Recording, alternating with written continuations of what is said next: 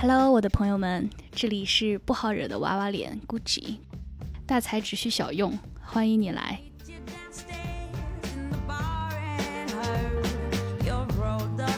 欢迎来到新的一期大材小用。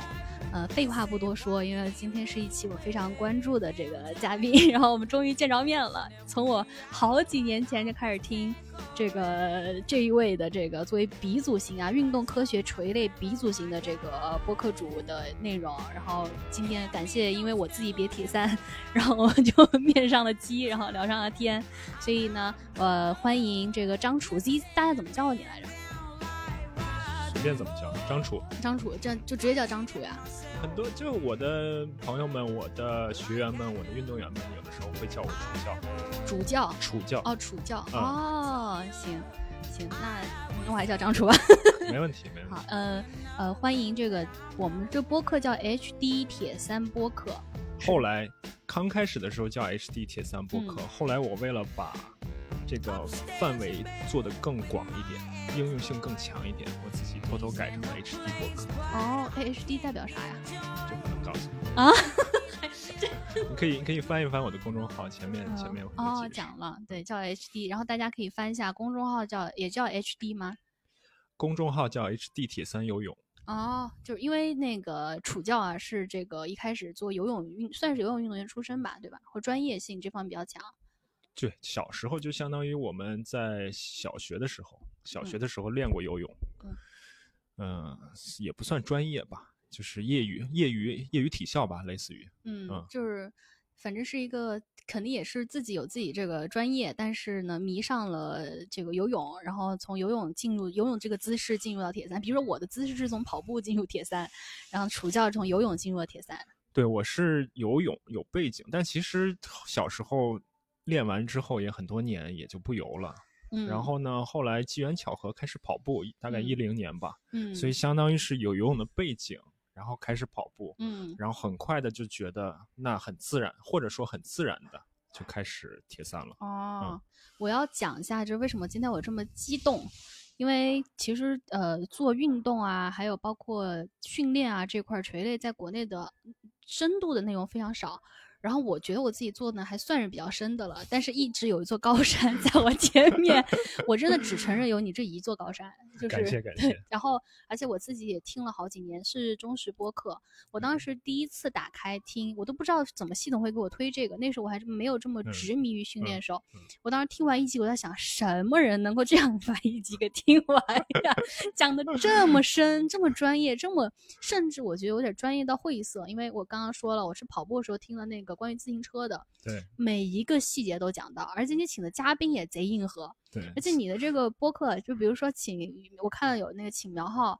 要分两集发，是不是？对，苗浩这次出了好成绩，也许我们还可以有第三集、第四集。哦，对，对吧？但是你就能看出来，这个人呢是一种养鱼心态，就是他不是说我要一集去报，我是反正我就给我的这个固定听众，也说明呢他肯定心里也有点那个什么数。而且而且我们刚才聊到，由于我做的内容太深入了，所以观众也就那么多个，也就不继续继续涨下去的可能性也就不大了。但你真的是元老了，就是我。反正，在我们比铁三赛的时候啊，跟我同场有个女孩，在游泳之前，你知道她在默默数什么吗？她说：“我听 HD 里面那个张楚说，游泳之前应该做什么什么什么准备，就在我们准备下水之前。”我当时就震惊了，我想你这播客的渗透率在这个群体真的还是挺深的。是是是。对，后来这女生拿了我们年龄组第二，气死我了。说明这赛前默念是有用的。好，那呃，我们这。今天是这样，我要介绍一下我们为什么有这个契机呢？是因为，嗯，我跟这个张楚认识了之后呢，我们肯定就会在想以什么样的方式合作起来。嗯，哎，然后这个机会就到了，然后是刚刚好在过去的这个国庆假期里面呢，六号跟八号，我们迎来了这个铁人三项比赛圈儿，应该是世界殿堂最顶级的吧，世锦赛。对，嗯，这个夏威夷在叫 Kona 岛上的一个世锦赛的比赛，而且是魁违了三年，因为疫情的原因。对，没错。对，所以非常非常受关注。没错。那我们，我是其实对于我来说，毕竟我刚入圈儿，然后我是第一次这样去紧密的去关注和跟进比赛，给我的震撼非常的大。然后我真的是又又写小作文，然后又熬夜追，然后又去翻他们各种背后的故事。然后我觉得那天，我我还有一个你不知道的细节。嗯。我比完赛之后，我的腿特别疼，我就百思不得其解。哎，恰好就刷到你的 朋友圈，好吧。然后你就非常好的解释了为什么会腿疼，其实是因为那个下的那节台阶。对，我在想，不不应该，就是其实因为我们当时金海湖大坝有个坝，我们骑游泳骑水之后到幻象区去骑车，我们自己要下一个那个挺陡的一个大坝，对，而且路又特别滑。然后我就看群里面大家全部都在说腿特别疼，我就想不应该呀，群里大家都是跑马好手啊，就是因为看到你那个解答了我，所以那个时候给我的印象就是这个人太懂了，就非常知道在最合适的 timing 来告诉大家一些至理名言，然后这个就让我在被 Kona 的比赛非常大的冲击了之后，我第一个想到的就是你，我就想你应该比任何人都了解这个比赛前因后果各方面。对，可能也是，就是我觉得我们可以聊到这个比赛呢，我们可以从两个角度来说，一个是我们可以给大家介绍一下这个比赛，嗯，它在铁人三项里面的一个重要性，其实就有点类似于，如果你关注自行车运动的话，它就有点像环法自行车赛，嗯，或者如果你关注跑步运动的话，它可能像那个五大马拉松，有点类似于像波马了，那应该是对对对，有有点这个意思。另外呢，你刚才说到我对这个比赛可能比较关注和了解，我我能想到的一点也是因为铁人三项是一个比较小众的运动，所以呢，我包括我在内，包括很多铁人三项的爱好者在内，他既是一个这项运动的粉丝，也是一个这项运动的参与者。嗯，因为你想这个问题的时候，你就可能可以想到，作为其他运动不一定是这样。嗯，比如说你作为一个。足球的一个爱好者，嗯，你有可能只是一个粉丝，你只你有可能你只看球，但你不踢球，嗯，或者你有可能只踢球，你不看球，嗯，都有可能，嗯。但是作为铁三这个小运动，很多人，很多人他既是一个粉丝，也是一个从就是从事者。但这个问题啊，就在于其实也造成了他没有办法破圈，或者没有办法有更大规模传播，因为你的作为粉丝的门槛都太高了。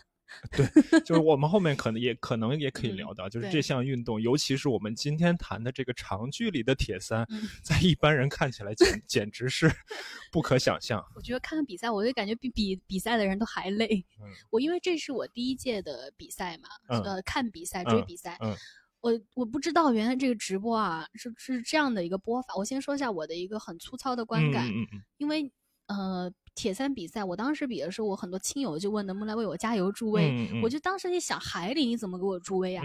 然后这个同样的观感在 Kona 也是一样的。你没有办法享受到人群对你的这样的一种激励，除非在后面的赛段和幻象。所以这个比赛特别孤独。而且你其实也不好去播出来，因为其实人啊，全是那个小颗粒，跳进水里之后，你我刚开始我都分不清谁是谁。然后幸好他那个直播的时候，他得有一个那个。人的名字就人游开了之后，那都是现在才有的技术了。你想想，五年前、十年前都没有这样的技术，你都分不清谁是谁，对吧？所以我也能理解为什么他没有办法有更大的电视受众。就是你看比赛，你这门槛太高了。对，就是你刚才说到作为观众，那作为观众，要么是现场的观众，要么是这个远程的观众，嗯，就是电视的观众。那这个不仅仅是作为电视观众的门槛高，作为现场观众的门槛也很高。如果你去作为一个普通的观众去看一场大铁比赛，也是一个非常复杂的工程，或者也是一件很累的事情。因为我这个，嗯，很多人就是我们后面可能也可以聊到，就是中年人的一个运动嘛，拖家带口。嗯，拖家带口，那可能去一个比赛更像是一个度假的一部分。对，那带着家人去，那家人在这个比赛日如何去看到你，然后如何为你加油？也是一件很累的事情。对对，你说海里，然后人都长一样，然后你上来之后，而且我当时留意到一个细节，有俩主持人在坐在那个皮筏艇上，嗯，在直播，嗯，然后特别可怜，嗯，就是他们在那儿，然后过来会说，哦，Lucy is here，然后就一秒钟的时间，游泳运动员就游过去了，所以你只能靠两个人就这样飘荡在那个湖面上，然后来去给观众捕捉到一秒他们跟运动员在同镜头。对，不过我们现在能看到直播，虽然十个小时的直播可能很痛苦，但是我们能看到直播已经很幸福了。嗯，对，我不太确定十五年前、十年前似乎都没有直播。我刚开始看的时候都是看那种一个小时的集锦，嗯，就是赛后，因为现在这个 Airman 和 NBC 是形成了大概很长时间、几十年的一个合作。嗯，NBC 都会有大概你之后，我们之后也可以看到，大概它需要一个月左右的制作时间。嗯，一个月的时间，它会有一个小时的这个集锦。哦，这一个小时的时的集锦是当年或者说是十年前的铁人的一个。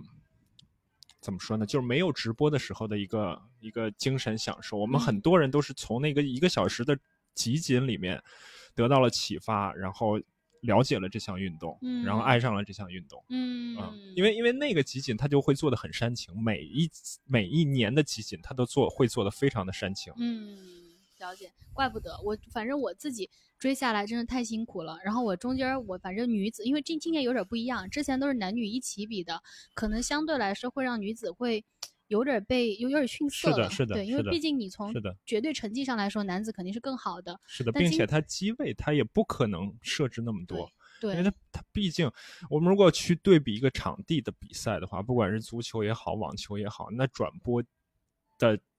难易程度以及看观众的观看效果，那就会差很多。嗯，但今年就会还挺好的。对，今年今年分开之后，它的整个的包括这个转播技术在提高，它的整个的这个机位的切换呀，就就会就会今年的确实我看看下来的感觉也是这样的。是是比前几年更好了是吗？对，我前几年有很多人会在吐槽这个转播我在看什么呀？因为 因为这是。埃尔曼官方的转播，然后同时德国人，因为德国人在这项这个项目上还是非常强的，德国人会有一套自己的转播。嗯，很多人会说德国人的那套转播会比埃尔曼的这个自己的这一套效果要好，但很可惜我们都不会德语，也看不到德国的电视台。哦，明白，所以相当于今年就有了一个大幅的一个。观感上的提升都让我如此的难以进入。我是三点过睡着，看拿着手机看睡着了，然后呢早上迷瞪着五六点醒来还在比，嗯，然后还在应该是刚进入到跑步吧，对对，刚幻想完跑步，这个中间你想骑车骑四个多小时啊，就一直是那个背景，一直是一个人，对，中间当然也会有那种超车啊什么的，但是你想你要在四个小时里面去捕捉这种零星的精彩瞬间，跟你看一场。这种篮球热血的篮球，真的观感上还是挺不一样的。我觉得我自己还在适应这种比赛，看比赛。对，你看能不能 这个找到这个十个小时，在这十叫十个小时之内找到乐趣吧。反正我觉得我，因为说实话啊，我已经有几年没有熬夜看过了。我只是把前面都跳过，然后每每次早起，大概五六点就起来，然后看最后的一段，看最后的一。马拉松的这一段，然后看马拉松的这一段，同时我赶快翻，翻前面发生了什么。我反正还挺好，我觉得，因为我在 YouTube 上面看的啊，就是它的集锦出来的也挺快的。对。然后其实官方报道也挺快的，然后我也只能通过官方报道、照片什么去看一些精彩的东西。但好在呢，我觉得这届比赛 精彩程度上没有辜负我，就确实等了三年啊，等到很多的亮点。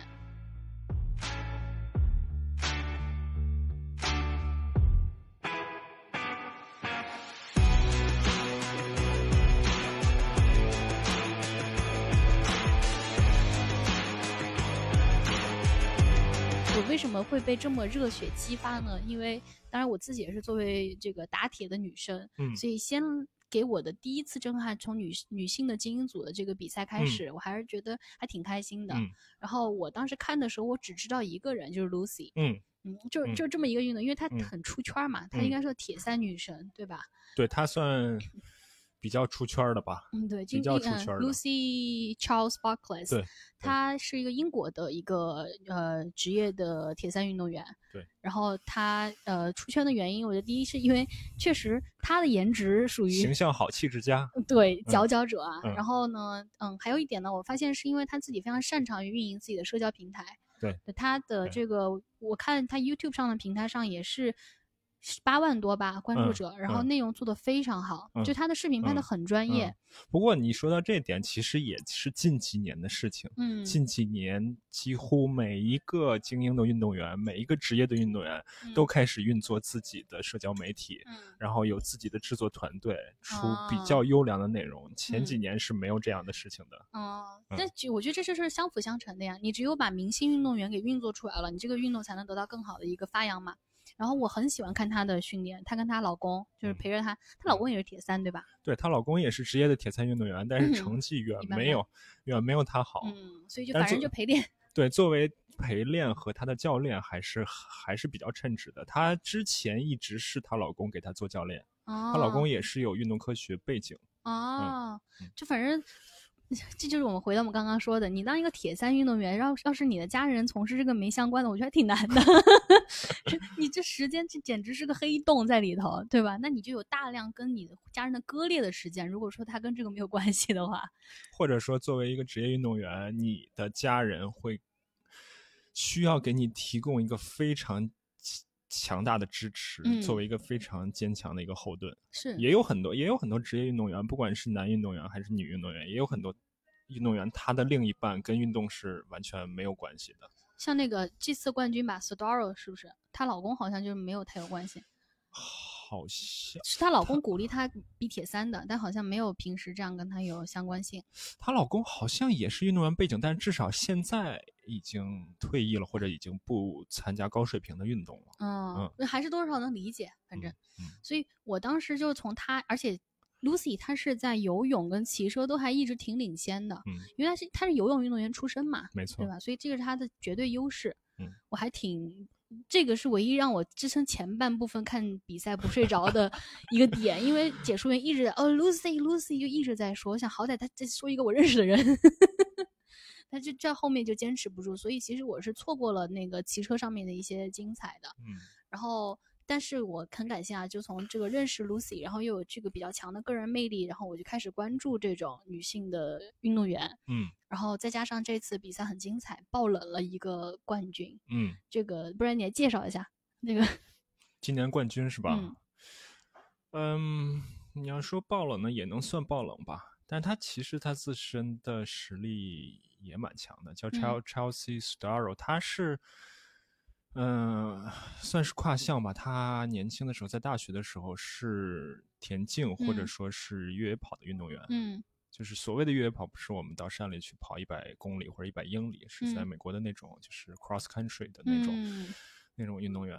然后从转到职业的铁三运动员也没有太长的时间，好像是一七年还是一八年才正式转到职业的铁三运动。嗯，因为很多的跑步运动员会受到伤病的困扰。嗯。很多的从跑步转铁三的运动员都是这个原因哦，嗯，然后转他好像是错失了一个奥啊那个参加奥运会的资格是吧？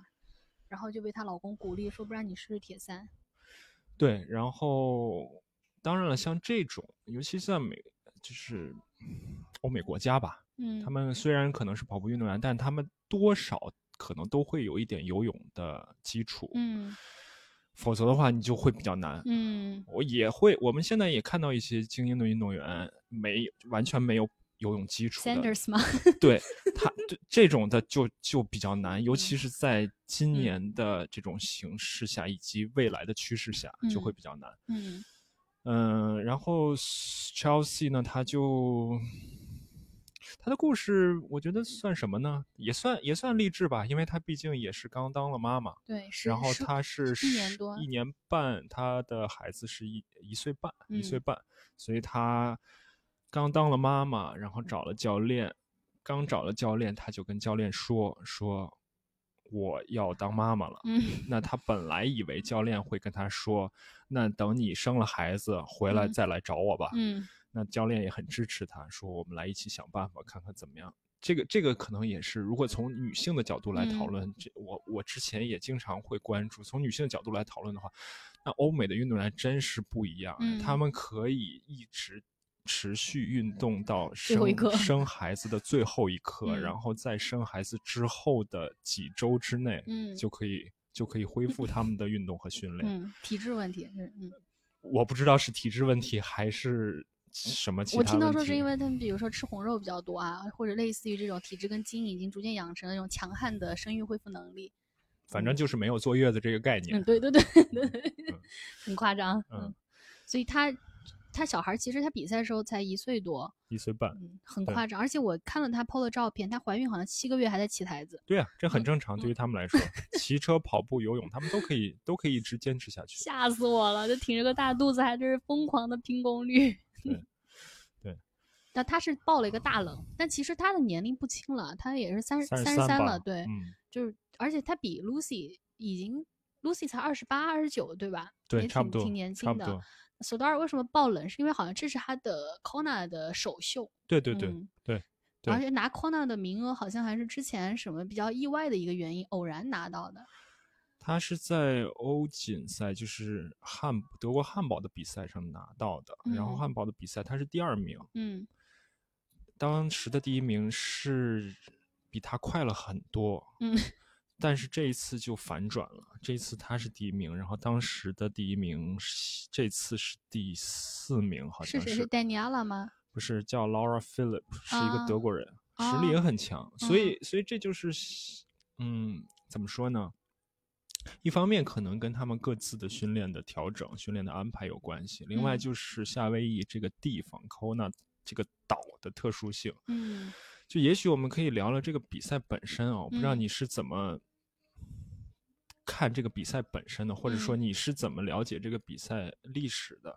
就因为它作为一个世锦，所谓的世锦赛，虽然 Airman 是一个商业的公司，它是一个商业的比赛，但美国人你知道，他他会把很多的美国的比赛叫做世锦赛，或者把很多美国的比赛的冠军叫做世界冠军。嗯，呃，对对的。然后这个。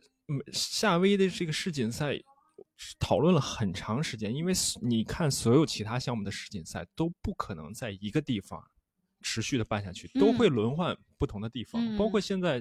一半的距离就是所谓的七十点三英里，我们呃幺幺三公里的这个比赛也开始轮换了。嗯，就是每年的幺幺三的七十点三的世锦赛的比赛会在世界各地来进行轮换。嗯，这个在其他项目也是一样的，你不可能想象某一个单项项目的世界锦标赛只在一个地方，但这个可能跟它的历史就有关系了。然后呢？那这个造成一个原，造成一个什么现象呢？就是注定有的运动员适合这个地方，有的运动员不适合这个地方。那适合这个地方的人，可能在其他地方他并不一定有特别好的运动表现，他只是在这一场比比赛能有能够有一个很好的发挥。嗯，所以所以这个事情其实讨论了很长时间了，就是主办方要不要把我们的世锦赛，嗯，也采取这种轮换的方式，而把 Kona 作为一个比较。比较特殊的比赛，把它放到另外一个位置上面。嗯，但那所以为什么最后选来选去就选了夏威夷的这个 Kona 岛呢？这个就是从比赛，我们从比赛的历史出发了嘛。一九七八年，一九七八年其实最开始的时候，它不是在夏威夷岛，夏威夷不是五个岛嘛？嗯。然后这个 Kona 所在的这个岛叫夏威夷岛。嗯。那最主要的那个岛，或者说它的州府所在的岛。是火奴鲁鲁檀香山，嗯，那个岛其实一九七八年的时候是在那儿开始的哦，对，在那儿开始，就是这个故事可能熟悉铁人三项的人就比较熟悉了，嗯，所谓的铁人三项的一个主要的发起也是从那儿开始的。一九七八年，几个人在酒吧里聊天打赌，说谁是世界上耐力最好的运动员，那是游泳运动员还是骑车运动员还是跑步运动员？那有一个当时的上校，还是驻驻当地的一个上校，还是少校，叫 John Collins。嗯，他就说：“那我们不如把游泳、骑车、跑步放在一起，嗯我们看看谁能够第一个完成比赛，谁就是。”耐力最好的、最 fit 的运动员，嗯，那当时其实已经有了这个二点四英里，也就是三点八公里的这么一个游泳的比赛，嗯，并且也有了火努火努鲁鲁的马拉松，嗯，所以呢，他们就把游泳比赛、马拉松用中间的环岛一百八十公里的自行车串起来了，这就是比赛的一个发起。一九七八年、一九七九年、一九八零年，好像是前面的三年都是在。火努鲁鲁的那个岛上进行的，后来他们发现呢，就是大家刚开始的时候也就十几个，最第一届的时候也就十几个人，然后后来呢，就是越来越受欢迎，这个比赛规模在逐渐的扩大。到了一九八一年的时候，他们就觉得，因为他们当时办比赛就完全是民间自发的，嗯，也不封路，他们就觉得这个这个岛已经不能承受这个比赛了，嗯，比赛所带来的这个压力了，因为你要封路啊，一系列的组织啊。当年你你可以想象有多么的草根或者多么的民间，所以他们就决定把这个比赛移到这个夏威夷的大岛，也就是 Kona 这个岛上。因为 Kona 这个岛是一个完全的一个火山岛，当年我不知道当年啊，我觉得当年可能还是比较荒凉的，人比较少的，就是整个的组织的办比赛的压力会小很多，所以从一九八一年开始到现在，这个比赛就一直被放在 Kona 岛上。哦，所以这个也是为什么一直，并且当年其实也不存在所谓的世锦赛，只是后来有了 Ironman，把它作为一个正式的一个比较。规模性的赛事才有了所谓的世锦赛，嗯，才有 World Championship。那怎么样能拿到 Kona 的名额呢？啊，对，这个也是，这可能也是这个比赛令人痴迷的另外一个原因，就是你需要需要去拿到资格。那不管你是业余运动员还是你是职业运动员，你都需要去拿到资格。嗯，拿到资格基本上就是你在你所在的组别里面得到一个比较好的名次，嗯，你才能拿到这个资格。但是这个又因为全世界其实铁三的比赛有那么多，嗯，有的又能拿，有的又不能拿，到底这个是怎么样去划分的？只要是 Ironman 品牌下的比赛，嗯，或者说基本上是 Ironman 品牌下的长距离的比赛，就是二百二十六公里的这个比赛，基本上他都会给一些名额。嗯，你像今年其实人是变多的，因为他把啊男女的比赛分开了。嗯。所以它就有更大的容容量，可以容纳更多的运动员。所以今年的，就是拿到资格的人变多了，去参赛的人也也变多了。嗯，但这就是另外一个就是商业运作的问题了啊，因为它的这个 Ironman 的拥有者的对这个的一个考量。对。所以，呃，像咱们刚刚说的，像 s t o r o 他在柏林拿到的，对吧？汉堡。哦，在汉堡拿到的，那他需要到多少？名次呢？还是说成绩要到？名次，不管是职业运动员还是业余运动员，只要名次到了就可以了。前三，比如说，职业运动员他是，呃，每一场比赛的名额不一样，嗯，所以呢，比如说职业比赛，他会有两男两女，嗯，然后你就前两名，嗯，或者说如果第一名、第二名因为某种原因他不要这个名额的话，你可以顺延，嗯，前二前。然后对于业余运动员来说呢，他是有个。啊，也是有个固定的名额，比如说这一场比赛一百个名额，男五十，女五十，然后他再根据年龄组的参赛人数，再把百分比分到年龄组。嗯，比如说你是女子二十五到二十九岁年龄组，你这个年龄组参赛的人比较少，嗯，那你分到的名额就比较少。嗯，你你可能你很有可能。必须拿到冠军，这个年龄组的冠军，你才能拿到这个名额。嗯，哎，这跟我们当时比赛站台选手还是有点类似啊。就比如说我们年龄组人少，所以你就只能前三名站台。对，像三十三十多啊这些，就是前五名站台。对，没错。理解了。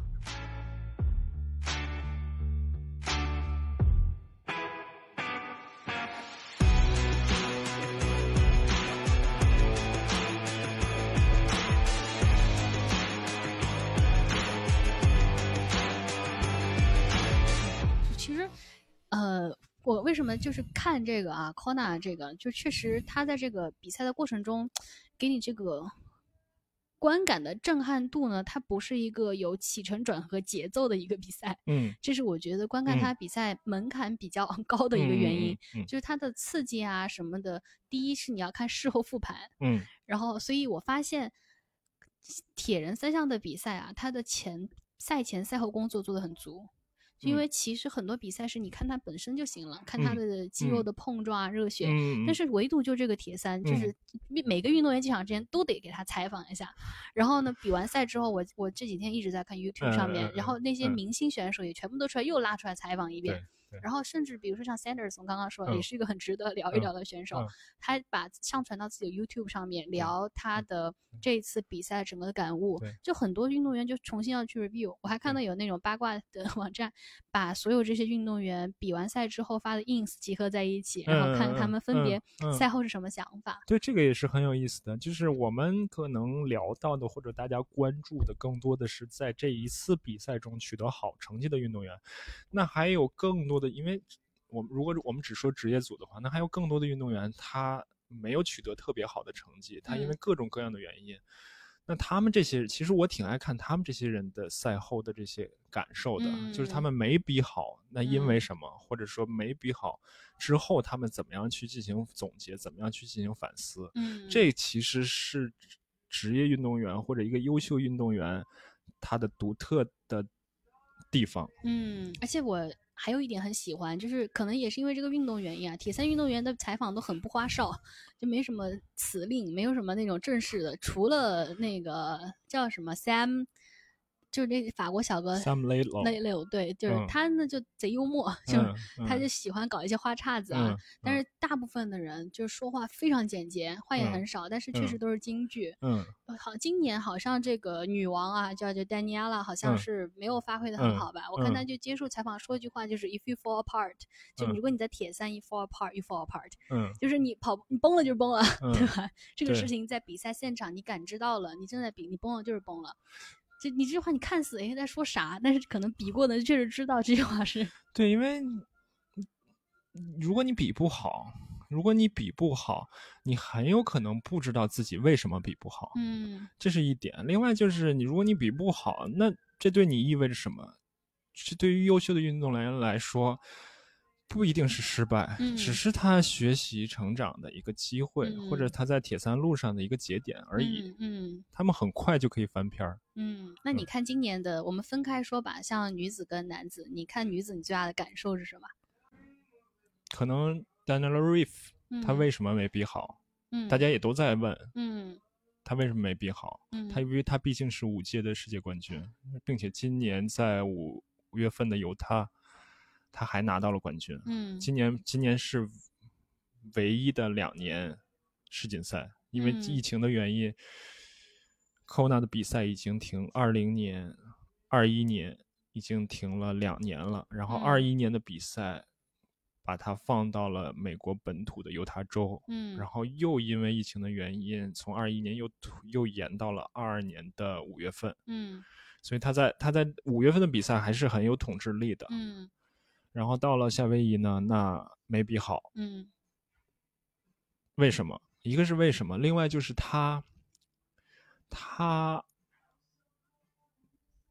曾也曾经没比好过。嗯，但是他每一次状态不好的时候，他都能够坚持完赛。嗯，这个也是不同运动员的一个差别吧。就是有像这种精英组的选手。比赛比不好没有完赛的吗？啊，当然了，很少吧。当然了，当然了，他每个运动员就是如排除你身体的问题，如果你身体已经不能支持你完成比赛了，嗯，这是一种原因。嗯，另外一种原因就是他自己决定我不完成比赛。那这个这个决定怎么样做出，就是他自自完全是自己的决定了。他有可能觉得我。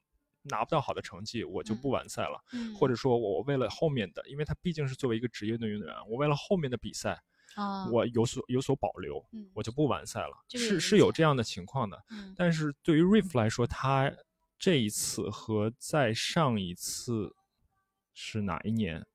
他是第十第十三名的那一年。今年是第八名，是吧？对，对，这两年他都坚持完赛了。嗯，所以这一点还是。挺令我敬佩的，就很多人说我成绩再差，我也要坚持完赛，这是对比赛的一个尊重。嗯，其实其实你是决定完赛还是不决定完赛，我我都可以理解。嗯，但是如果你决定完赛，我觉得更可能更值得尊重吧。嗯嗯，我记得应该是他还是 An Hog，应该是一九年拿冠军的时候还被水母给蛰了。那是他，是他哈，那是他。嗯。他在之前拿冠军的时候，他被水母蛰蛰掉。嗯，然后其实剧本对于 Lucy 来说，剧本每年都差不多，就是游游泳游泳领先，自行车一直领先到最后，然后被 Riff 追上。嗯，然后跑步，或者是被 Riff 追上，或者是跑步被其他人追上。嗯嗯，每年剧本差不多。嗯，嗯但是其他人像这些，而且其实我们刚刚说的像 Riff，这些都是老将了，And Hog。都是三十七八岁了吧，处于他们的这个比赛的中后期了，可能是赛龄的，嗯，也算是有一点跟我们可能要聊男子组的这个情况也比较相似了啊。那男子是群雄崛起的年轻一代全新崛起，那女生可能是突然来杀出一个黑马，嗯，然后年龄上面的断层没有那么严重，嗯，然后我看男子呢，就是反正这届对我来说都是全新的，我看的全是小鲜肉，反正，嗯，确实是，呃，男子呢，那这个如果说感受的话，那确实是年轻一代的这个全面的爆发吧，嗯，前十名里面只有三个人上三十岁，嗯，然后只有两个人上三十五岁，嗯。因为我们传统意义上耐力运动，尤其是距离越长的耐力运动，越需要时间的积累。嗯，那现在你看我们的前三名，二十七，好像是九九九七年，哎，是九五左右吧？九八九八九六九四，大概啊，嗯，大概是这样，所以就是很年轻，所以就是他们的出现。似乎就已经开始改变了这项运动，就是我们刚才说的，包括女运动员，包括男运动员，嗯，作为长距离的铁三运动员，有有不少是半路出家的，嗯，就我们之前有很多励志的故事，嗯，包括甚至包括之前的奥运冠军，就是美国的那个 Jorgensen，嗯，当然他肯定都是在小时候、年轻时候都有都有运动背景啊，Jorgensen 他是就是大学毕业之后。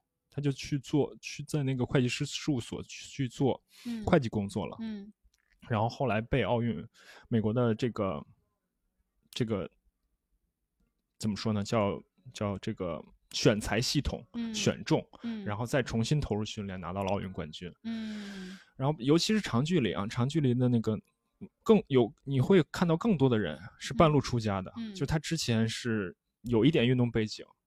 然后呢，从事完全不相关的工作，因为对这项运动的热爱，嗯，成为了职业运动员，嗯，并且可以拿到比较好的成绩，嗯。但是从今年开始，可能意味着这个是这个是以后的这种可能性会变得越来越少，嗯，就你必须是从很年轻的时候就开始做这项运动，对，就刚，所以我刚刚在感慨，我呃，因为。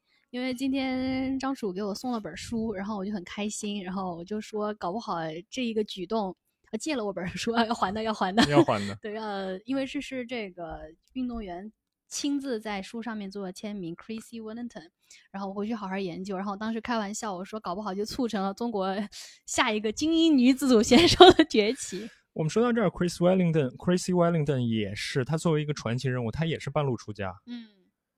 他可能年轻的时候也是有一些运动背景啊，然后后来呢，他就加入了英国政府的工作。哦，是吗？他是英国人，加入英国政府的工作，然后他在政府的工作里，他觉得不太满意，有一些官僚的成分，他觉得自己解决不了实际的问题。嗯，然后他就开始自己重新恢复运动，开始跑马拉松。他第一个马拉松是在好像是在伦敦，嗯，第一个马拉松就跑了三小时零七。哇，手马嗯，然后。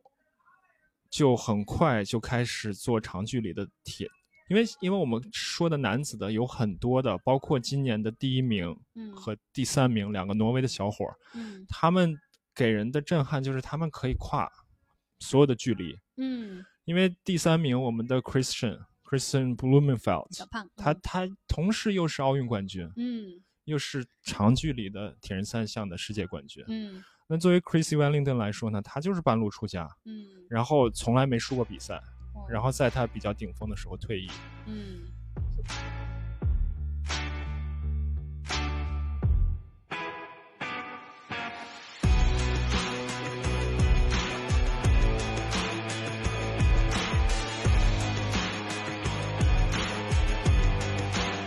所以我们聊了这么多的意思，可能就是说。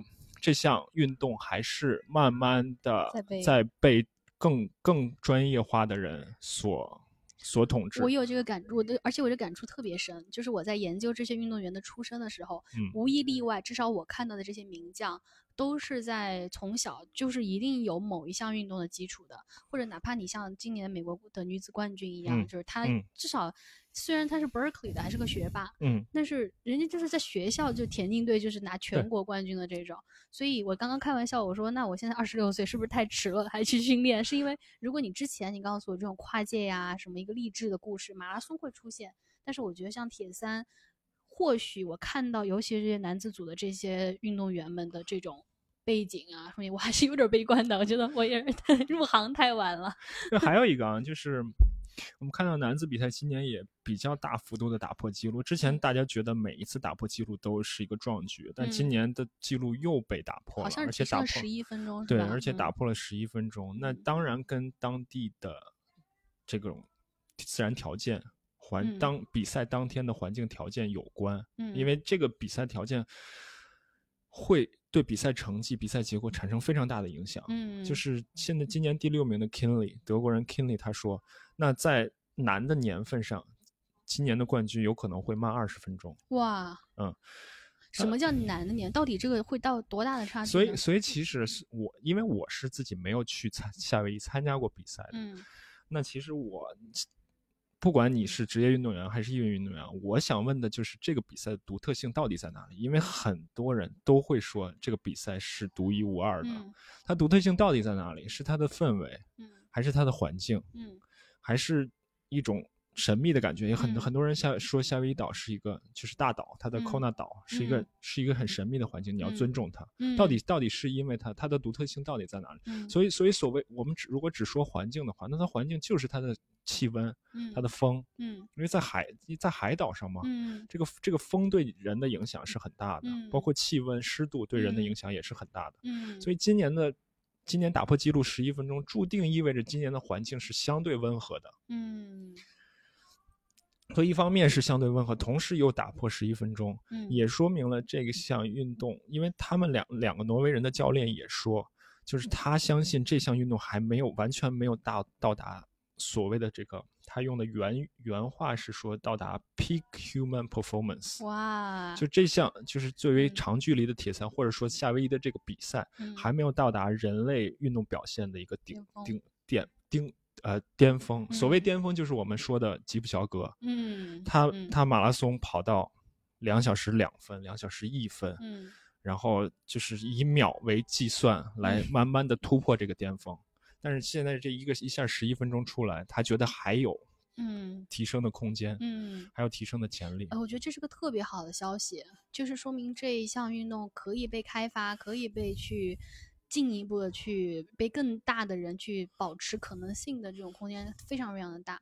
对，但其实挪威挪威人出现之前，我因为我可能怎么说呢，就是没有相对来说比较保守。我觉得每一次破纪录已经挺了不起的了。嗯，但是小胖之前，我先说一下，今天今年我其实男子组的第一个我认识人就是第三名，因为他。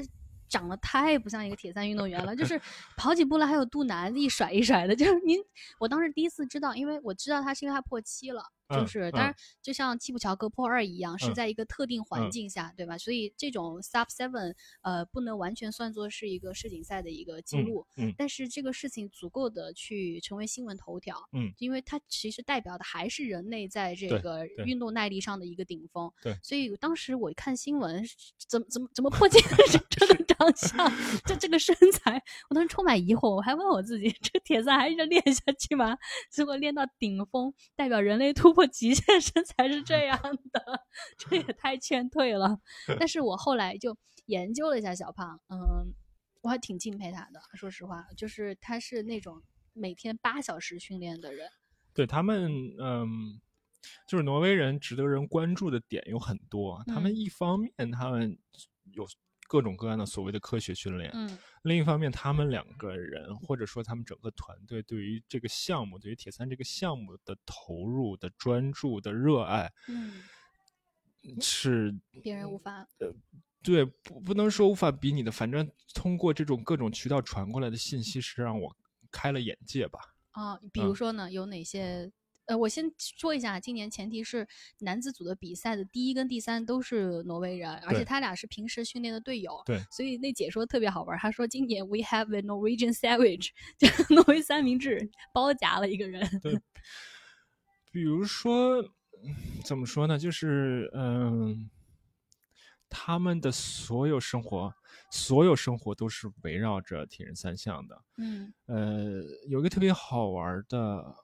例子就是因为比赛时间很长嘛，比赛大概是男子组的比，就是职业组的比赛是六点二十五开枪嘛，所以他们需要，如果有朝一日你去比大铁的话，你也会感受到，因为比赛时间都会很早，嗯，你也会感受到半夜，可能今年哦，今年你参加比赛已经是半夜起床，对吧，三点嘛，对，所以他们他们也是半夜起床，嗯。那个小胖半夜起床，你知道他干什么吗？嗯，他在看。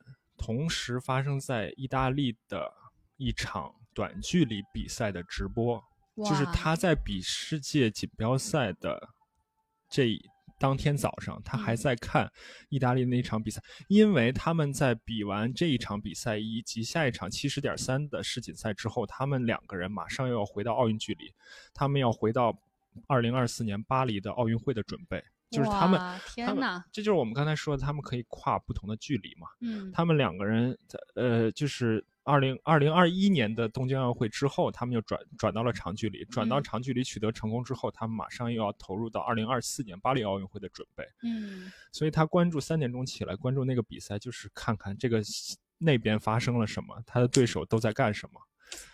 这哇，这我这还是就是脑子心里想的所有的全是比赛。对对，然后另外呢，就是他们日常，他们整个的生活都是围绕着这些东西的。嗯，然后日常他们会经常跟教练一起去讨论他们的想法，嗯，讨论他们自己，嗯。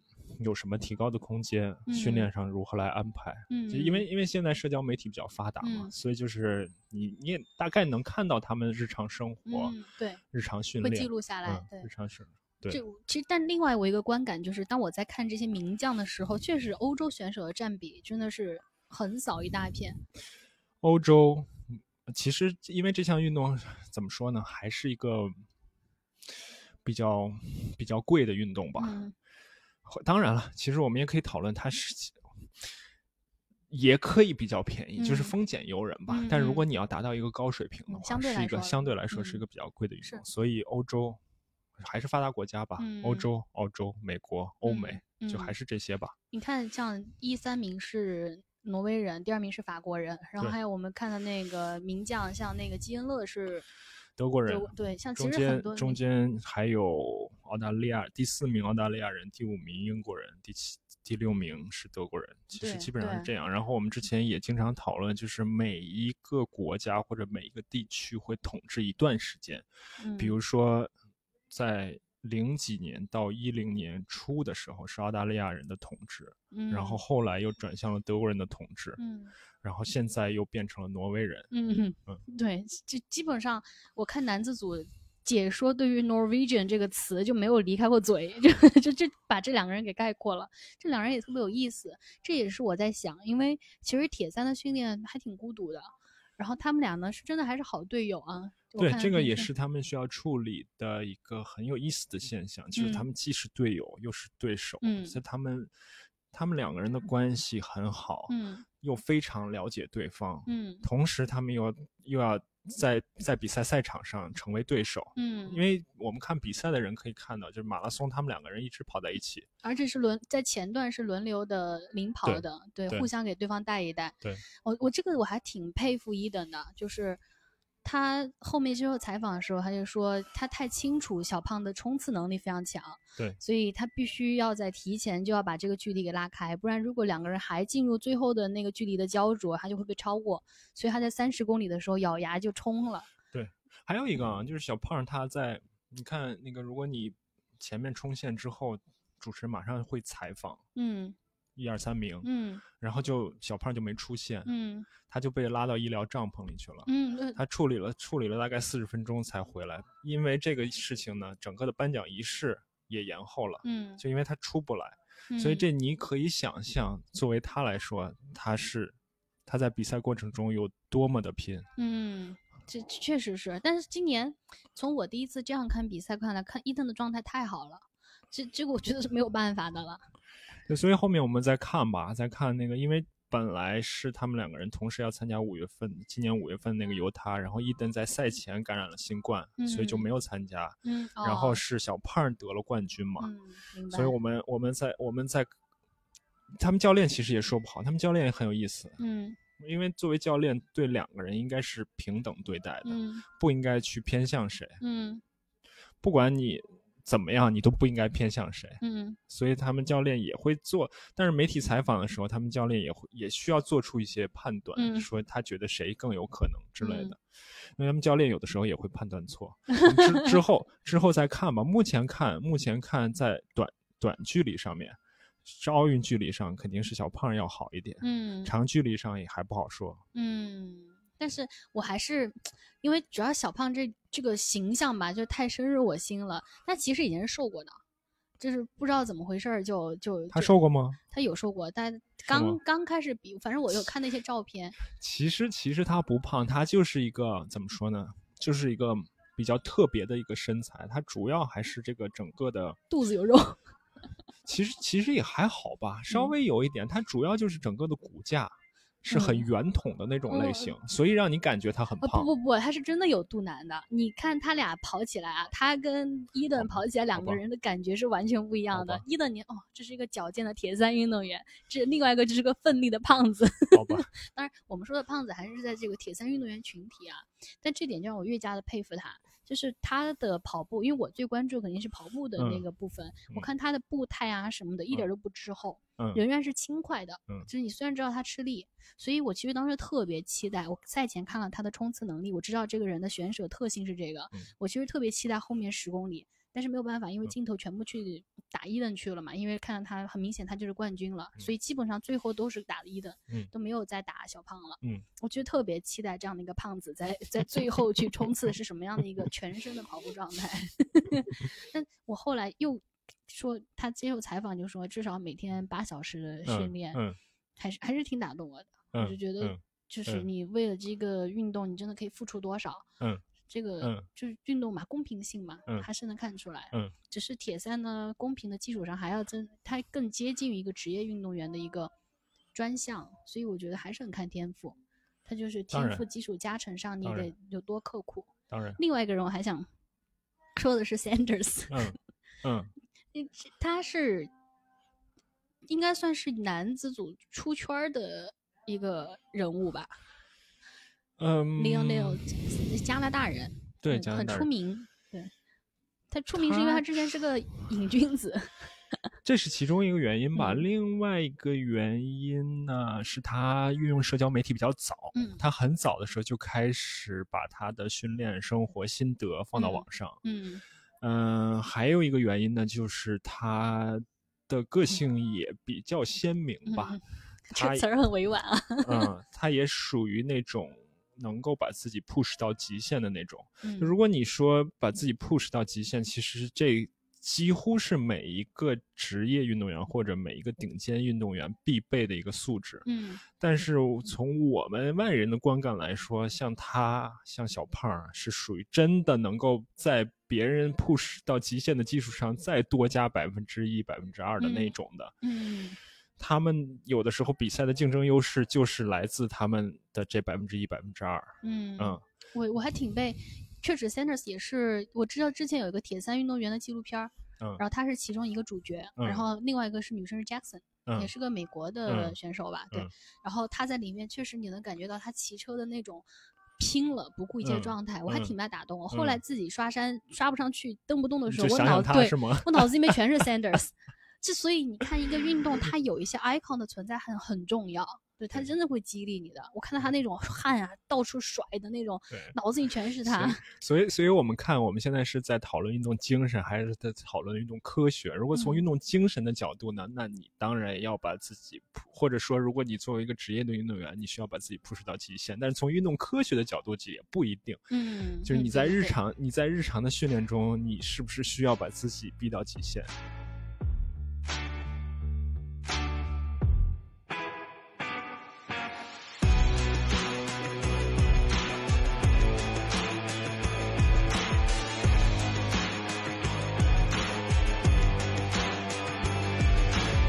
这就是我还蛮想说的，比铁三有一个教练的重要性。呃，我补充一下，这个张楚教练就是 专比较专业的铁三教练，很多人找张楚教练来训练的，入门呀、进阶呀，这不是广告啊，主要是因为你有这样的专业的身份在，所以我可以请教这点。嗯，因为运动员其实往往会失准的，他不知道自己到达了什么程度，还想着 push，这个时候就是我我的教练常常告诉我，就是我的 will power，我的心智是跑在了我的身体的能力之前，很危险。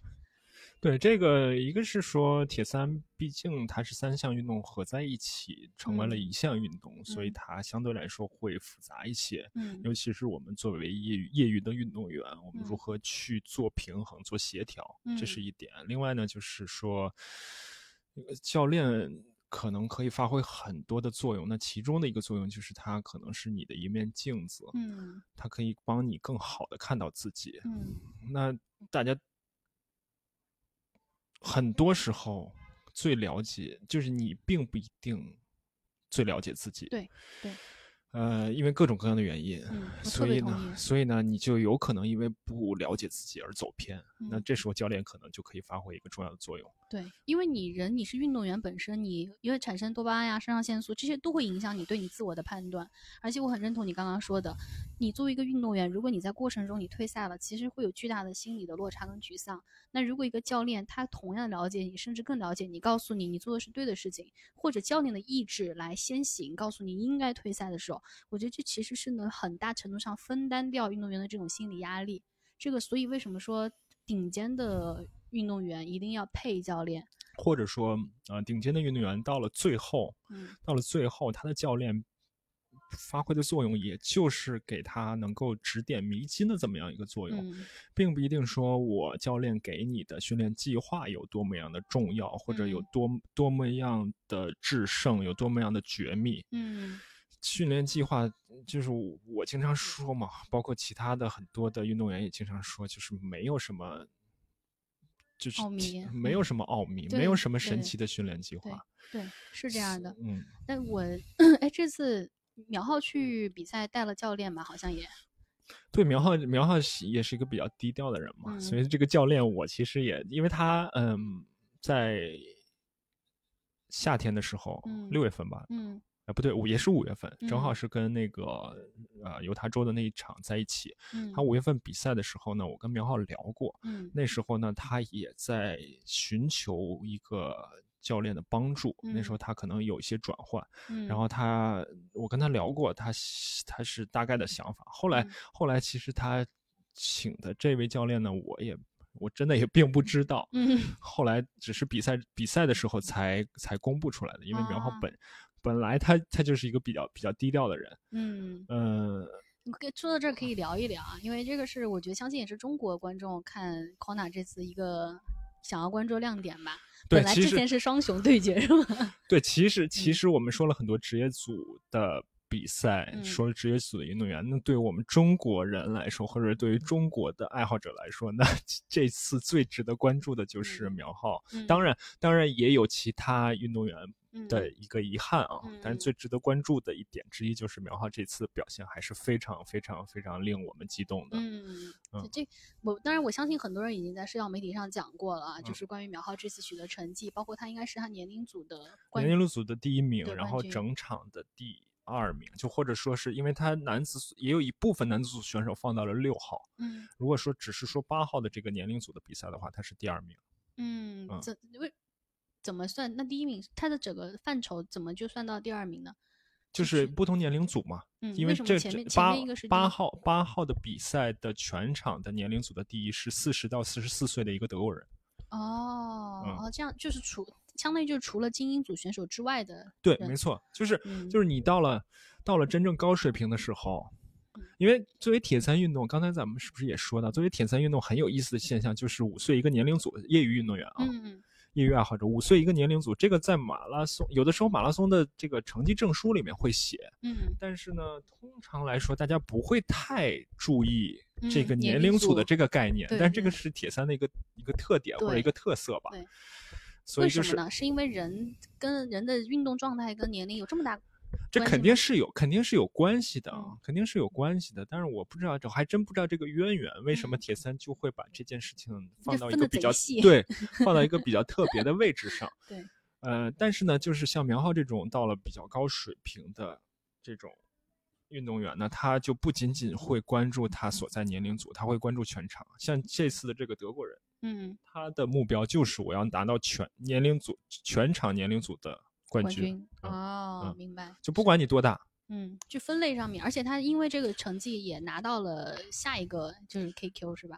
对对对，这个也是我们得到一个冷知识吧，就是，呃，职业组的冠军、卫冕冠军你是不用，因为我们刚才说你要拿资格嘛，就每年你要拿资格嘛，但是职业组的卫冕的冠军你是不需要拿资格的，嗯，你是可以。就直接就比了，直接就比的。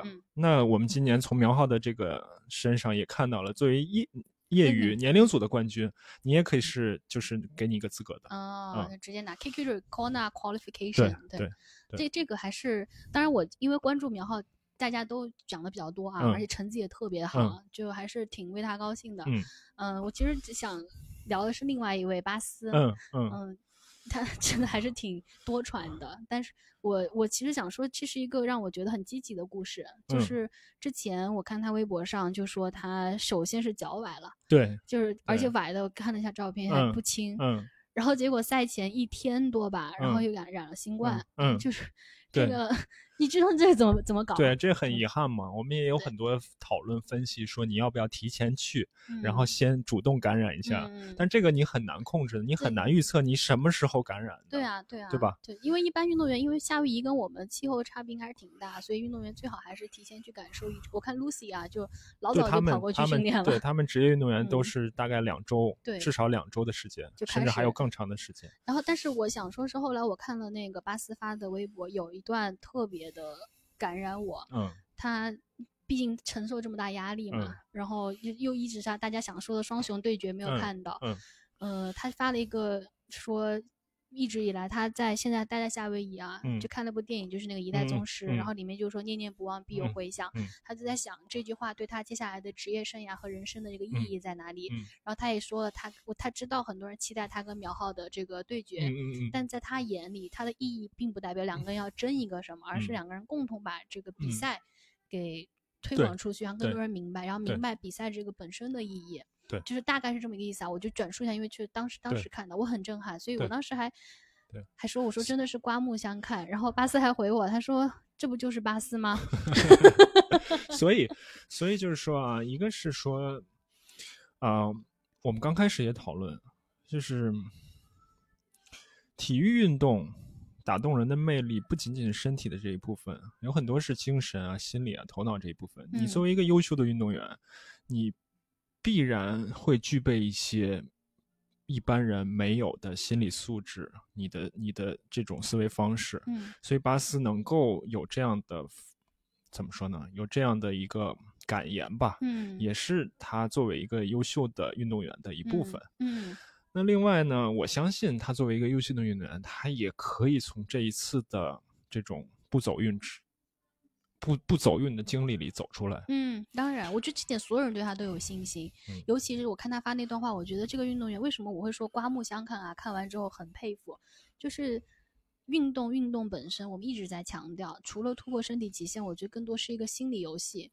你在这个心理游戏里面玩的怎么样？最后才是看你能不能最后去一次又一次的突破。没错，这也是开元龙所说的嘛。开元龙也是他们也跟巴他跟巴斯在一起嘛，他也很不幸感染了，但是他可能他恢复的快，他感染早一点，他恢复的快一点，所以他还是坚持参加了比赛。嗯，他他也说，就是这整个运动，不管是就整个运动或者说铁三这个项目给他带来的，其实更多的是在心理层面上面的收获。是，嗯，那比如说像苗浩，应该代表的是我们国家的最顶级的，就是体三运动员了。嗯嗯，他离你觉得他离我们刚刚说的这些职业精英选手还有多大的一个距离啊？嗯，好像我看时间是差还有一个小时，对吧？刚好一个小时。对，你要说从成绩来说呢，其实这我觉得苗浩已经很不错了，就这一次表现已经很不错了。那他是，如果你看全场的排名的话，他好像是职业组，他在职业组里也能排到第三十九名。但你说，职业一共有多少名啊？好像是五十，好像是啊，我不太确定是五十还是六十。嗯，已经很不错了。嗯，因为这些人都是顶尖的运动员了。嗯，他们都是在各个不同的场次拿到前几名才拿到资格，才才才来这次世锦赛的，对对吧？但你要说这个差距有多大，那咱们怎么说这个差距有多大？你说，比如说你说中国足球跟世界水平 水平的差距有多大？拿出来鞭尸了，对不对？有多大？那我们判断一下，我们的铁三运动的水平和足球的水平怎么比？嗯。再有就是前两天我在我的那个群里发了一个。就我们还是从挪威人身上去学习嘛，嗯，那挪威人是一方面，他们是有很多的选材以及科学训练，以及我们刚才说到两个人或者是他们整个团队的这些故事，嗯，但另一方面，挪威作为一个国家来说，它的整个的体育的这个系统，体育的这套机制。是有一个强大的保证的，嗯，他的他的整个的文化，他他在小朋友小的时候，他不强调竞技，嗯，你不你没有排名，嗯，你不需要去打所谓的十一岁组全国锦标赛，嗯，然后所有的小朋友被鼓励去参加各种不同的项目，嗯，然后家长们也不是坐在看台上。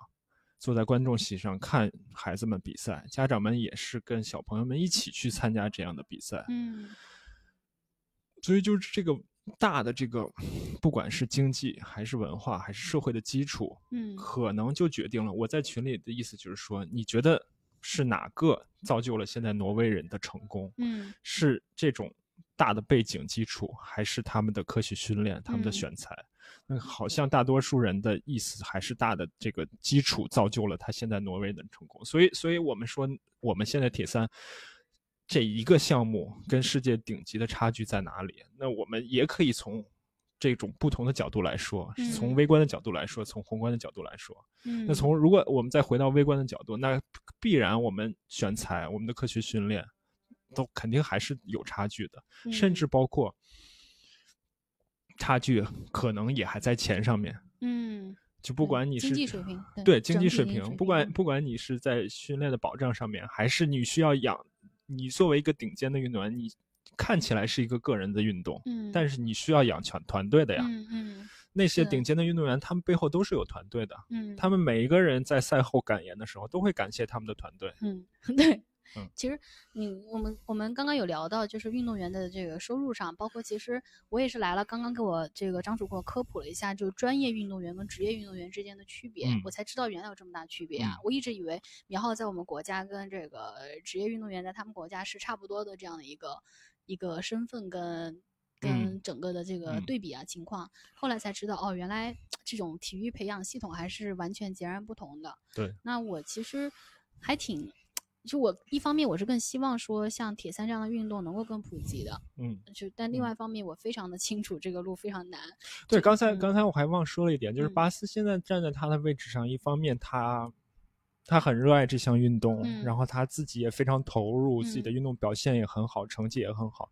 但从你刚才说的他那条微博或者他的这些一系列的向外界发出的声音，我们也能看出来，他也是。把自己放在了一个推广人的这么样一个位置上，他希望能够，呃，怎么说呢？从自己出发，来真正的去推广这项运动。包括我们很多的前，就是我们铁三圈里面的很多前辈，也是在做这样的工作。嗯嗯，就是就是试着把这项小众的运动，通过自己的热爱也好，通过自己的工作努力也好，推广。但就像你说的嘛，这个是。我觉得吧，反正事情都有一个自然发生的一个过程。嗯它小众有它小众的道理，它大众有它大众的道理。对，就是我们说，就是呃，可能铁玩铁三变成了中年人的 新的高尔夫，那就是因为它自然有它的这个门槛所在。然后，而且你看，盘踞在顶尖金字塔的全是运动员转。其实国内我们也是啊，你看我们这次金海湖的精英组的选手，八一队出来的，应该好像是基本上都是囊括了吧？对我们。这个精英，然后最后起水，像那个方舟、姜志航，他们好像是不是都是八一队出来的？对他们都是八一队的。对，然后其实苗浩也是八一队出来的吧？苗浩也是，就是八一队出来，然后做了我们国家的职业的国家队铁三运动国家队。对所以这种你还是你还是得有一个体系性的。所以你的意思是什么？所以你的意思是说我设想一下自己跟这些人去竞争吗？对，我觉得不可能。就我我就我就在想，比如说像嗯我这样的一个半路转行，然后身体素质条件也不是那么好的人，就不是那么天才性的人，然后幻想我要跟这样的运动员去竞争，我觉得这个路就是堵死了的。就是你，所以我觉得铁三它隐藏的门槛是它看似向公众开放了，任何人你有个深水证，有个什么你可以比赛，你觉得你好像跟这些人同场竞技了，嗯，但其实完全不是，就是隐藏在背后的门槛是天差地别的。但但这取决于你的目标啊，如果你的目标真的是我要做到顶，我要从成绩上做到顶尖，那这是这只是众多目标的其中的一个，那我们。业余运动员，我们的爱好者去从事这项运动，每个人都有自己各自的目标和追求。这可能，这可能也是，嗯，就是我们从职业运动员身上能够学到的一点。嗯，就他们必然成绩说话是最硬的道理。嗯，那他们，但在这个背后，他们真的要找到自己的这个目标和他们的目的。以及他们的追求是什么？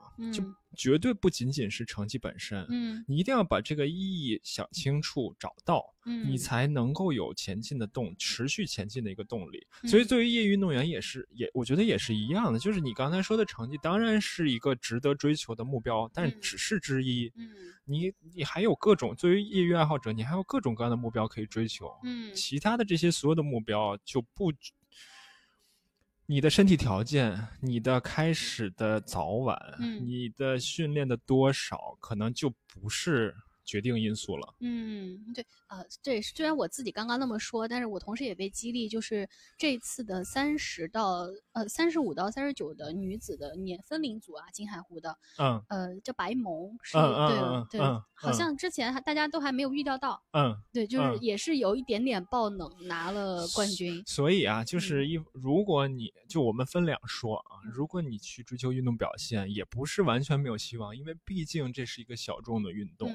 他参与的人数没有那么多，竞争没有那么激烈，甚至包括在世界级的比赛里面，记录还是被十以十分钟的尺度在被打破，很给人希望，对吧？这是你从运动、从追求运动表现、追求成绩的角度。那当然，我们刚才也说了，你从其他的角度也有更多你值值得你去追求的东西嘛？对对，嗯，所以我还是我看到白梦身上这种，她也当妈妈嘛，对，然后也是这种。半路出家，然后我看了一下他的赛季啊，哇，好刻苦啊！我的妈呀，就是训练。你在哪看到的？就是那个三夫啊，他的公众号是吧？后来出了好多那种参赛选手的赛季嘛。然后我跟白木都在那个第三连的那个对，然后就他们大家就是一起转发。嗯。然后我就看了里头他对于自己的训练，他就说就是练呗，就是没有办法，就是练呗，怼上去呗。我我真的挺佩服的，我觉得那其实你还是就有点像 Staro 那种。对，所以呢，嗯。这个事情又可以分成很多层次来说嘛。那首先，很多人之所以喜欢耐力运动，或者说喜欢铁三运动，就是一分投入一分收获。嗯，我投入多少就收获多少，这个不会骗你的。这个这个来的很直接嘛。就生活中，包括其他运动，有很多并不是这么直接的一个因果关系。嗯，这是这是其中一点。那另外呢，就是说。不管是白蒙也好，还是苗浩也好，还是职业运动员那些世界级的职业运动员也好，他们之所以能日复一日、年复一年的投入这样的训练，那肯定是有他们独特的动力，或者他们内在的动力在支持他们能做这些事情的。嗯，对。然后呢，那再有再换一个角度呢？那从运动科学的角度，我们又又说回来，你这个你到底怎么样控制你的负荷？如果说如果说我们整个的运动，我们最终的成绩只是比谁练得多，只是比谁强度大，嗯，那这件事情就变得很简单了，嗯，并且这个我们听起来也不成立，对吧？所以就是就是这个你怎么样控制你的训练，怎么样调整你的训练？也还是一件很有意思的事情。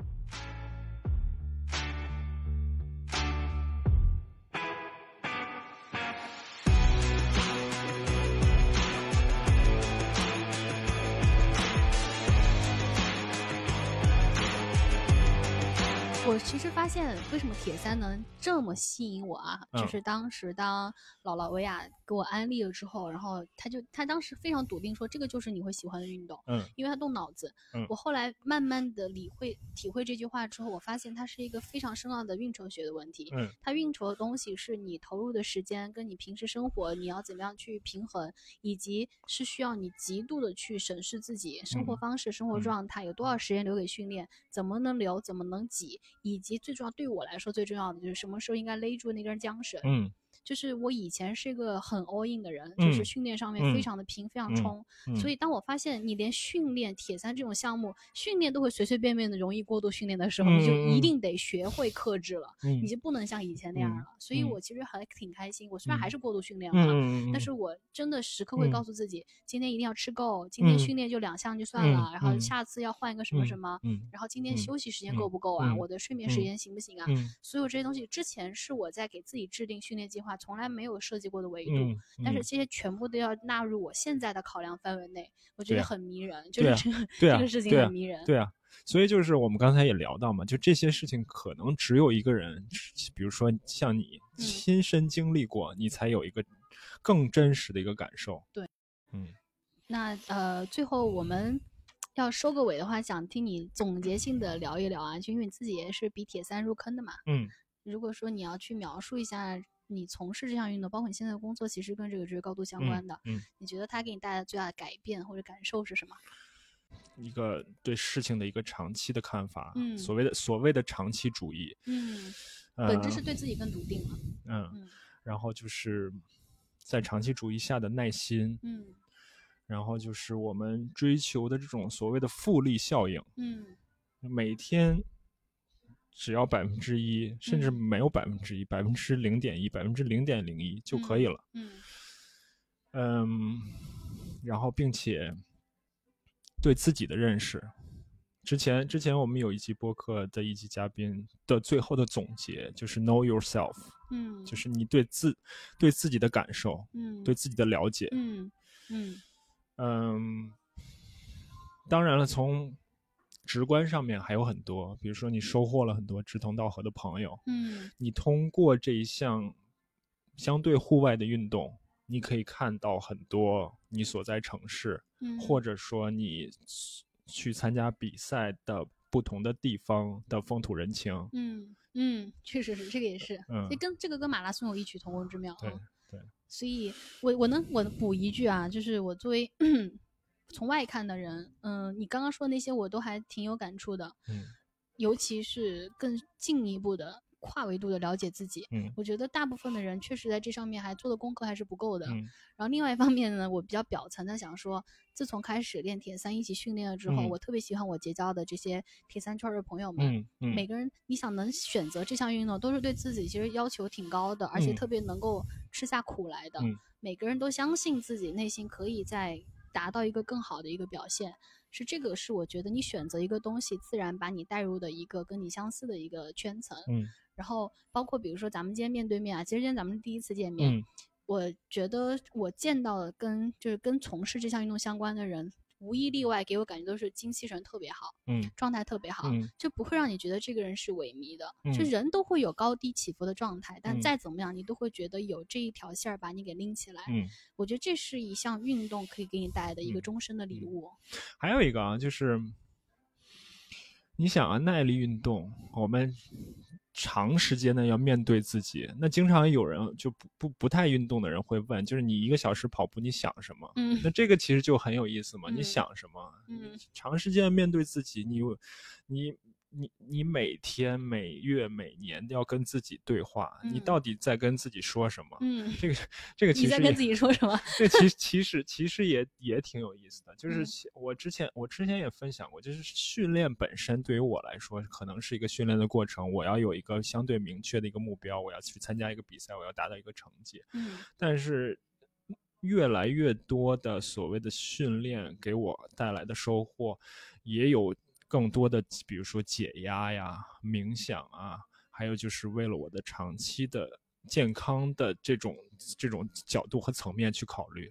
嗯，是这个，毕竟毕竟我是跑步邪教的人嘛，就 是对我能感受到。甚至有些时候，当别人在好奇你在跟自己聊什么，我也好奇，骑四个多小时车，脑子里面在想啥呢？对，我也我也好奇这点。对，就是反正要么就是跟自己有个对话的过程，要么呢就是我们听刚才聊到听播客，听播客其实是一个很好的方式嘛，因为呃，反正反正我大多数的播客都是在我运动过程过程中听的。对我也是。我之前之前我自己也设想我的听众里面有。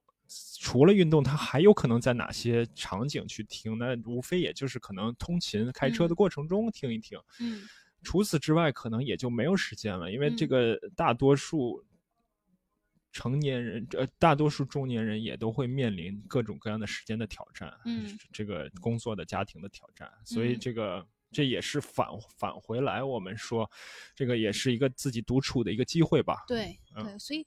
运动这三项我也讲过，刚刚这个张楚一来就问我说：“你你的时间怎么办啊？”我我如果我接下来我有做这么多的事情，我其实我很感谢练铁三。嗯，如果不是因为铁三有这么多的强制性的一些训练计划的话，我做不到四五点起床。嗯，我做不到训练四五个小时，不到十点再开始新的一天。嗯，然后你就发现我使劲儿这样一挤，我给了我自己这么多的独处的时间去。去一步步进进化的更好的这个时间，其实真的从长远上来看，我真的给自己埋了一个很好的礼物。嗯，这点是我很喜欢，像这种有有训练计划，为了一个目标，为了比赛去备赛这是过程。所以我自己还发朋友圈，我说无论比赛成绩怎么样，我真的最最喜欢的就是我为了比赛训练的这段时间。是啊，对这个让我收获特别大。所以我每次我接下来我也觉得应该是以赛来推动我来练嘛，就是我很期待。就是我觉得比赛反而比完的是一种松口气，而不是我呃比完了反而是这个阶段一个局点。对啊，对啊，我我我我看到你发一朋朋友圈，就说吉普乔格说，呃，我的类似的意思就是说，我的庆祝在终点线那那一刻就已经结束了。这其实这其实就是一个优秀运动员的一个。一个一个心理过程或者一个心理素质，嗯，苗浩自己也说，苗浩上次上次我采访采访苗浩的时候，苗浩说，基本上他的这个沉淀和消化的过程，就基本上在终点就已经结束了。然后这一次可能因为他取得了更好的，在更高的舞台上取得了更好的成绩，我看他发朋友圈说，他这次是在第二天结结束结束的这个心理过程，嗯，然后很多那个运动员有一个自己的。就是有一个规则挺有意思的，他们就是不管你比好比坏，就给自己二十四小时。嗯，二十四小时之后这件事情就翻篇了。嗯，这个特别好。嗯，这这个特别好。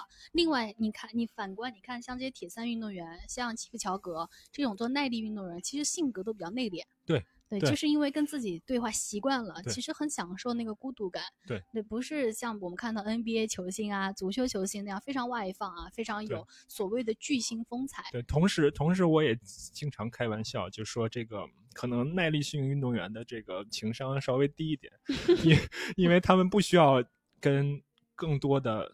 复杂的情况和复杂的人打交道，他们就只关注好自己就好了。嗯，这何尝不是一种幸福呢？对吧？就是不停的关注、照顾好自己的内心。所以我老是在我在讲铁三的时候，老是把基普乔格这个名字给提起来。我觉得确实是很很相辅相成的。对，所以我们呃，包括基普乔格，包括很多那个。耐力运动的这个顶尖的运动员，我们称之为称他为 GOAT，就称为称为这个最伟大的运动员，就是就都是 greatest of all time，对吧？G O A T，对，就是就是相通的，就他你能感觉到他们的这种精神心理素质都是相通的。嗯，哇塞。我觉得很幸福，我我看任何运动都是这样，我很幸福，我喜欢跑步，然后有基普乔格这样的人存在，然后我也觉得很幸福，我喜欢铁三，然后有康纳可以看，因为你永远要知道你在追求和提升的这个路上，有比你做的更优秀、比你更努力、比你更天才的人还在持续的 push 自己，然后推动自己的这个极限的这种感觉，就让你觉得你的梦想有所依。我真的是这样的感觉啊，或者说偶尔自己有一些低落的时候，看一看他们，也觉得自己被被启发了。对的，对的。所以这是为什么我持续的能够被运动员的故事给打动。我觉得这点是我们从小到大可能相对来说啊，坦白讲，我们接受体育教育里面比较缺乏的一环，就是真正是用体育精神去塑造自己的人格和性格，跟因为它就是你一生的财富。对，觉得今天今天聊得很开心啊！我看时间，妈呀，我们也贼两个。播客主播 凑到一起，没事儿没事儿。大家如果听我的节目的话，就至至少是一个小时。嗯，如果想聊的话，可以无限聊下去。对，很开心。我觉得，而且因为我接下来也会比下去嘛，我相信随着我自己深入到比赛，然后了解更多，我肯定会有更多的疑惑，然后有更多的问题和更多感受。更开心就是在这个节点认识了张楚，就觉得有一个可以这样去深度聊天沟通的一个伙伴。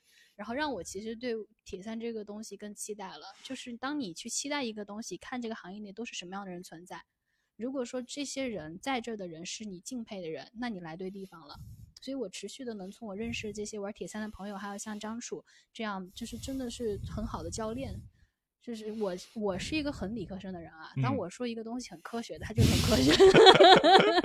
因为我也是一个喜欢拿科学来让所有人给我闭嘴的人。所以很唯物，对对，所以我我真的看张楚的公众号很科学，这是个这这反另外一面就是确实不容易懂，但是跟你交流确实你又能深入浅出，所以我觉得应该是跟你训练的人会很幸福，对，能够被这样去指导，所以也欢迎大家如果感兴趣可以，如果你有幸的话可以得到这样的服务，或者说是多去读读张楚写的东西。对，因为我现在嗯。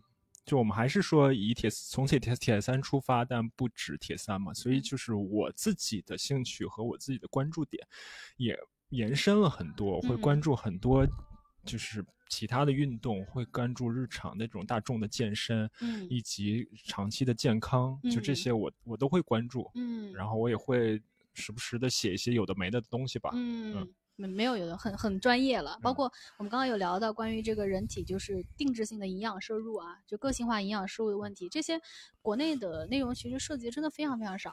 对我觉得这个是需要大家去进一步了解。包括我们俩还挺一拍即合的讲的，其实你如果作为普通大众的训练目标，应该是从 longevity 出发，就是人的长寿上面去讲的。